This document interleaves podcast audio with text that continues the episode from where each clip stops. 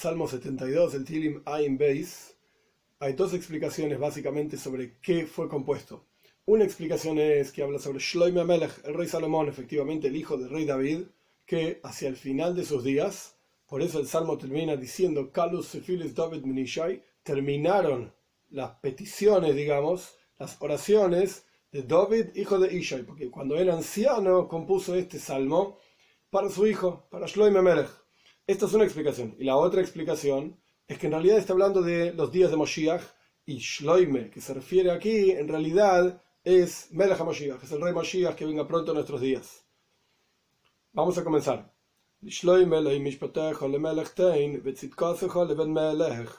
Para Shloimo, para Salomón, digamos, Dios, tu justicia al rey da y tu rectitud al hijo del rey.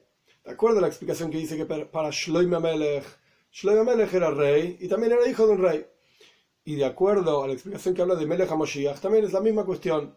Es rey, hijo de rey, etc. Porque es descendiente de David Amelech, del rey David. Ahora bien, ¿qué diferencia hay entre Mishpatejo y Tzitkosejo? Hay varias explicaciones. Pero una explicación interesante que trae Rashi, Mishpatejo se refiere a justicia, a mano dura, por así decir. Entonces el rey David está diciendo, Mishpatejo le que toda tu justicia en términos de mano dura, de rectitud, rigor, etcétera, caiga sobre mí, sobre el Melech, sobre el rey. Porque el rey David compuso este salmo mientras todavía era rey. Betzit consejo y toda tu rectitud, toda tu bondad, de tzedaka, de caridad, etcétera, le ven Melech. Esto vaya al hijo del rey que se refiere a Shlomo Melech, al rey Salomón. Veis, dos. Yodin amecho betzedek, vaniecho bemishpat. Que juzgue a tu pueblo con justicia. El rey David está hablando con Dios para, en beneficio, digamos, de su hijo Shlomo Melech o del rey, del rey Moshiach, que juzgue a tu pueblo con justicia y tus pobres con justicia, rectitud también. Gimel 3. Que se eleven los montes en paz a tu pueblo, que aquí los montes se refieren a las naciones del mundo, que tanto en los días de Shloime Melech como en los días de Melech HaMoshiach, todas las naciones del mundo van a estar en paz con el pueblo judío. Ugvois, los montes, también se refiere a la misma cuestión, Bitzedaka, trayendo, digamos, Tzedaka, como vamos a ver más adelante, trayendo caridad, dinero o lo que sea, ofrendas, más adelante que incluso los pueblos alrededor, a Shloime Melech le traían ofrendas y al rey Moshiach también la misma cuestión. Dale, 4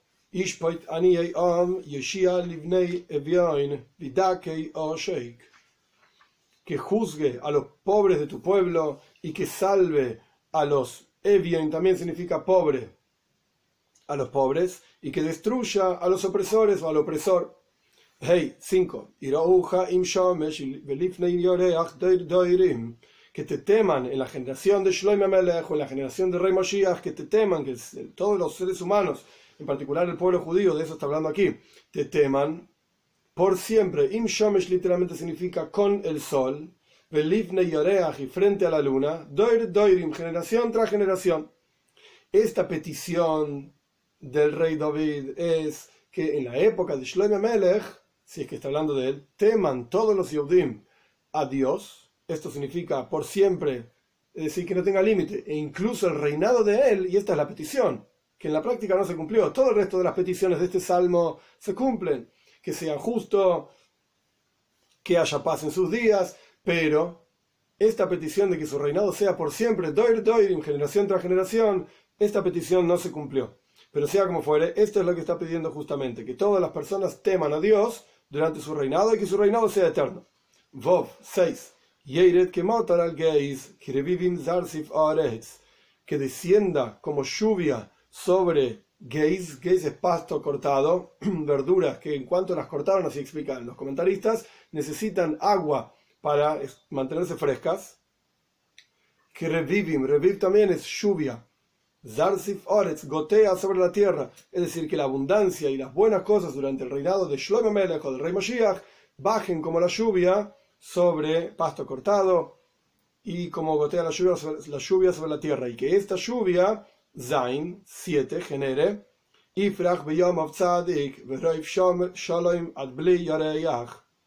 que brote en sus días el tzadik. Tzadik se refiere a un justo, pero aquí está hablando del pueblo judío, que el pueblo judío sean justos en la observancia de Torah y mitzvot durante sus días. Y amplia paz hasta que se gaste la luna. Es una expresión, como diciendo, por siempre. Ges 8. Y que gobierne desde el mar hasta el mar, en toda la tierra de Israel, Israel, desde el mar del sur, por así decir, hasta el norte, hasta lo que sería el mar Mediterráneo. Y desde el río hasta los confines de la tierra. Si está hablando de Shloim Amelech, del rey Salomón, se refiere a todos los confines de la tierra de Israel, que sea el gobernador, y como conocemos, que muchísimos reyes traían ofrendas al rey Shloime, al rey Salomón, y era conocida su sabiduría y su fama, etcétera, en todas las tierras. Este es el concepto de que sea gobernador desde el mar hasta el mar, desde el río hasta los confines de la tierra. Y si está hablando de Moshiach, es el mismo concepto. Va a ser el gobernador por sobre toda la tierra y todos los pueblos, etc. Tes 9. Frente a él, o el rey Salomón, o Moshiach, se van a subyugar tziim. Hay diferentes formas de entender tziim. Una opinión Rashi trae que se refiere a espíritus malignos, tziim. Otra opinión dice que se refiere incluso pueblos nómades que en general nunca aceptaron un rey por sobre ellos. Frente a él, frente a Shlomo Melech o frente al rey Moshiach, se van a subyugar. Y sus enemigos, la tierra, lamerán. Yud 10. Malchei Sarshish ve'im mincho yoshivu, Malchei Shiva usvo eshker. Los reyes de Tarshish, un lugar, y de las islas, im significa islas, mincho yoshivu, una ofrenda, retornarán, van a volver a traer ofrendas una vez y otra vez, por eso dice retornarán, no traerán. Y los reyes de Shva y de Sva, una ofrenda, sacrificarán, traerán hacia Shloim Melech o hacia el rey Mashiach. Yud Aleph 11. Se arrodillarán a él o se prosternarán a él todos los reyes, todas las naciones lo servirán. ¿Por qué va a tener semejante grandeza? Yud Beis 12. Porque salvará al pobre de su clamor y al pobre, Oni y Evion son dos palabras, para la misma cuestión, pobre. Y no tiene quien lo ayude, él lo va a salvar. Y más aún, Yud Gimel 13, va a tener preocupación por el pobre y por el necesitado, y las almas de los necesitados va a salvar. Yud Dalet 14,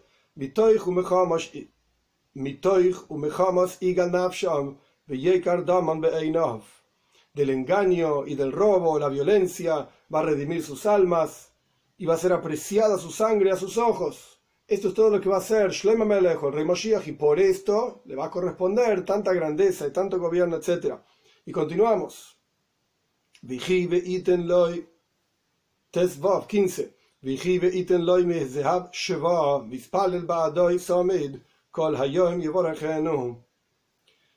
Y va a dar vida, o sea, Shloime o Moshiach al pobre que estábamos hablando, y le va a dar al pobre del oro de Shva, como es conocido que Malkas Shva, la reina de Shva le trajo a Shlomo Melech oro de ese lugar, y obviamente en la época de Moshiach también, como ya dijimos, todos los pueblos van a ser sirvientes de él, todas las naciones del mundo van a traer ofrendas hacia él, etc.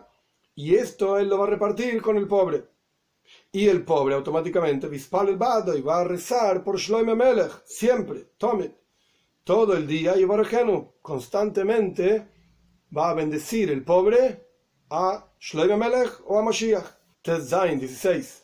Yehi fisas barba aretz, veroish horim irash kalevanen pirioi, veyotzitzu meir que aretz.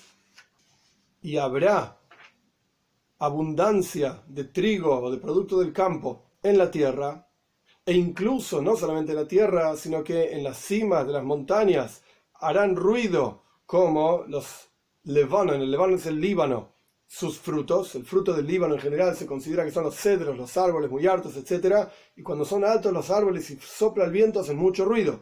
Entonces, así como en la tierra va a haber pisas bar, abundancia de producto de la tierra, de la misma manera en las cimas de los montes, en donde en general no crecen tanto el producto, va a haber tanta abundancia que va a hacer ruido como hacen ruido los cedros en el Líbano, que son el fruto del Líbano. Veyatzitzu Meir y florecerán de la ciudad, es decir, de Jerusalén, que Eise Ares. Tanta abundancia y tanta gente va a ver y va a vivir en Jerusalén, en Eretz Israel, y van a florecer con la abundancia, tanto como el pasto de la tierra. Yudzain 17.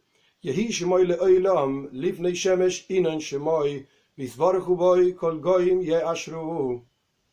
Sea su nombre por siempre. Es decir, que siempre va a ser recordado su nombre para bien, hablando de la bendición y de la abundancia que hubo en la época de Shloim Melech o en la época del rey Mashiach, que su nombre también se extienda por toda la eternidad, frente al sol, Inon Shemoy.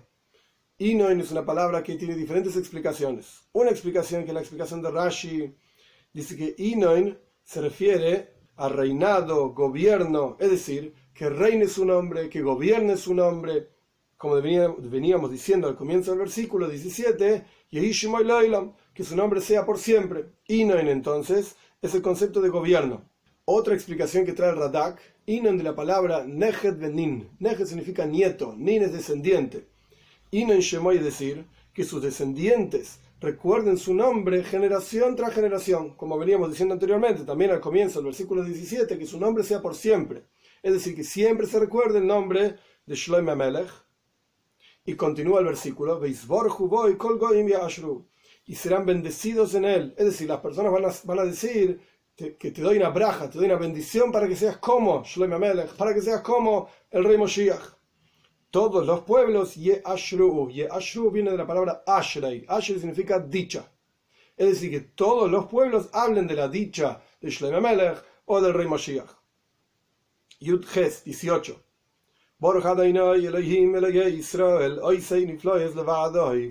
Ahora entramos en el final de este versículo y el final del segundo libro de Tehilim, de Salmos. Por lo tanto, como es hacia el final, dice el autor, David Amelech, un agradecimiento, digamos, a Dios porque tuvo el mérito de terminar este segundo libro. Y dice, bendito es Dios, el Señor, el Dios del pueblo judío, de Israel, que hace niflois, maravillas. Él solo es el único que es capaz de hacer niflois, maravillas. Yutes 19.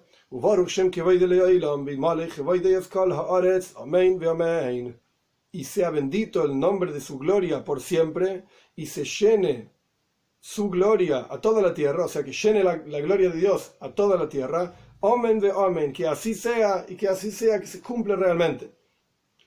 Job 20. Colus Filis David ben Ishai. Terminaron las peticiones de David, hijo de Ishai. Este es el final del Teilim del Salmo. Hay varias cuestiones para pensar. Una, ¿por qué dice al final del Salmo Colus Filis? Terminaron las tefilot. Vimos a lo largo de montones de salmos en este, en este libro, en el libro anterior, en otros libros, Mismor de David, un cántico para David, la Menatseach de David Shir, una, una, canción para David, para el director del coro, etc. Pero no dice muchas veces tfila, una petición. Más adelante aparecen algunos salmos con tfila, pero no lo dice tantas veces antes. Entonces, ¿por qué dice que terminaron las tfilos, las peticiones del rey David? Una de las ideas es, trae el Radak, que en realidad como David Amelech, el rey David, dijo este salmo hacia el final de sus días, pidiendo a Dios por Shloime Amelech, por el rey Salomón, hacia el final de sus días se terminaron sus peticiones, por así decir, que esto es lo que representa este salmo. Ay, entonces debería haber sido puesto hacia el final del libro, hacia el final de todo el Teilim, debería ser el 150. El Radak explica que no, que en realidad corresponde terminar el libro de los salmos con alabanzas a Dios Aleluca, aleluca, alu, alelu significa alaben, Yudkei es un nombre de Dios. Entonces, alábenlo a él. Así corresponde terminar los salmos. Y más aún, no necesariamente hay un orden en cómo los salmos fueron escritos. De hecho, entre paréntesis, nuestros sabios dicen sobre esta palabra, kolut files. Kolu significa terminaron. Pero nuestros sabios dicen, no leas terminaron, kolu, sino kuloi. Todas, todos los salmos, desde el primero hasta el 150, son alabanzas del rey David hacia Dios Esto es una opinión, ya vimos en la introducción que hay 10 autores de los salmos, etc. Pero esto es una expresión, una idea que evidentemente este salmo, digamos, esta frase es el final de todos los salmos, cierra todos los salmos. Fue puesta aquí porque no es necesario decir más peticiones, por, un lado, porque el rey David ya está falleciendo, está nombrando a Shlomo Melech como su propio próximo rey, y por el otro lado, si está hablando de Moshiach, pues entonces todas las peticiones se acabaron. Ya no es necesario salvar de los enemigos, ya no es necesario pedir capara, expiación por sus pecados, etc. Todo esto se terminó. Entonces, por eso dice Colus Filos, las peticiones y oraciones del rey David se terminaron. Y ahora viene solamente abundancia, bondad, o con Shlomo Melech, o con el rey, o con el rey Mashiach. En el versículo 19 decimos, Vimolech que llene su gloria toda la tierra. ¿Por qué dice justamente toda la tierra? Vimolech que llene su gloria la tierra. Explica el Rebe de la siguiente manera.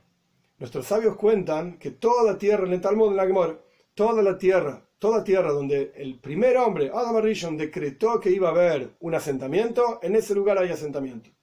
Y toda tierra donde el primer hombre decretó que no iba a haber asentamiento, hasta el día de hoy en ese lugar no hay, no hay asentamiento.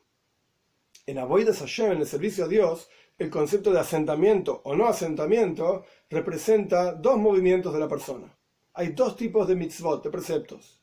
Surmerá, alejate del mal, o sea, no hacer algo. Esto lo que representa es todos los lugares donde el rey, donde el primer hombre, perdón, no decretó asentamiento. El segundo concepto, aceitoiv, hacer el bien, ir y actuar, esto representa todos los lugares donde el primer hombre decretó que debía haber un asentamiento. Son dos formas de servicio a Dios. Ahora bien, si bien empezamos por Surmerá, por alejarse del mal, y después viene Beaceitoiv, y después viene hacer el bien, ambos son fundamentales. Y no solamente esto, sino que incluso una persona que ya cumple todos los preceptos también se aplican las dos cuestiones. Surmer, alejarse del mal, es el concepto de iscafia. Iscafia quiere decir subyugar la inclinación al mal, quebrarse a sí mismo y no hacer aquello que no corresponde. E incluso, como dije antes, en un nivel espiritual elevado, comer algo puede ser que no corresponda. No porque no sea kosher, no porque no sea apropiado, sino porque está de más, porque no es necesario para el servicio a Dios. Este es un nivel. Y después viene Bease y Toib, transformar todo el universo en algo positivo. Esto se llama Isabja, transformación, en donde la persona toma algo que no necesariamente es como corresponde y lo transforma al bien. Por ejemplo, el Yetzerara, la inclinación al mal, sabemos que decimos, amarás a Dios tu Señor con todo tu corazón, y nuestros sabios dicen, con Yetzer Toiv, con tus dos inclinaciones, inclinación al bien e inclinación al mal. El objetivo final es transformar la inclinación al mal para que también ame a Dios. Y este es el concepto de que la gloria de Dios llene toda la tierra, es decir, incluso los lugares donde el primer hombre decretó que no iba a haber asentamiento, incluso el concepto de aquello que uno debería alejarse de ello, que se llene toda la tierra, incluso esos lugares de la gloria de Dios. Y este es el concepto de iscafia, el, concepto, el principio del servicio a Dios es subyugarse, quebrarse, pero esto debe llevar a Isabja, a transformar incluso aquellos lugares de la tierra donde no hay asentamiento, donde no está, entre comillas, revelada la presencia de Dios, incluso en esos lugares, que se llene la gloria de Dios en toda la tierra, que se transforme toda la tierra en un lugar para la morada de Dios en forma revelada, que Dios esté revelado en cada esquina del universo entero, con la venida de Mashiach, pronto en nuestros días.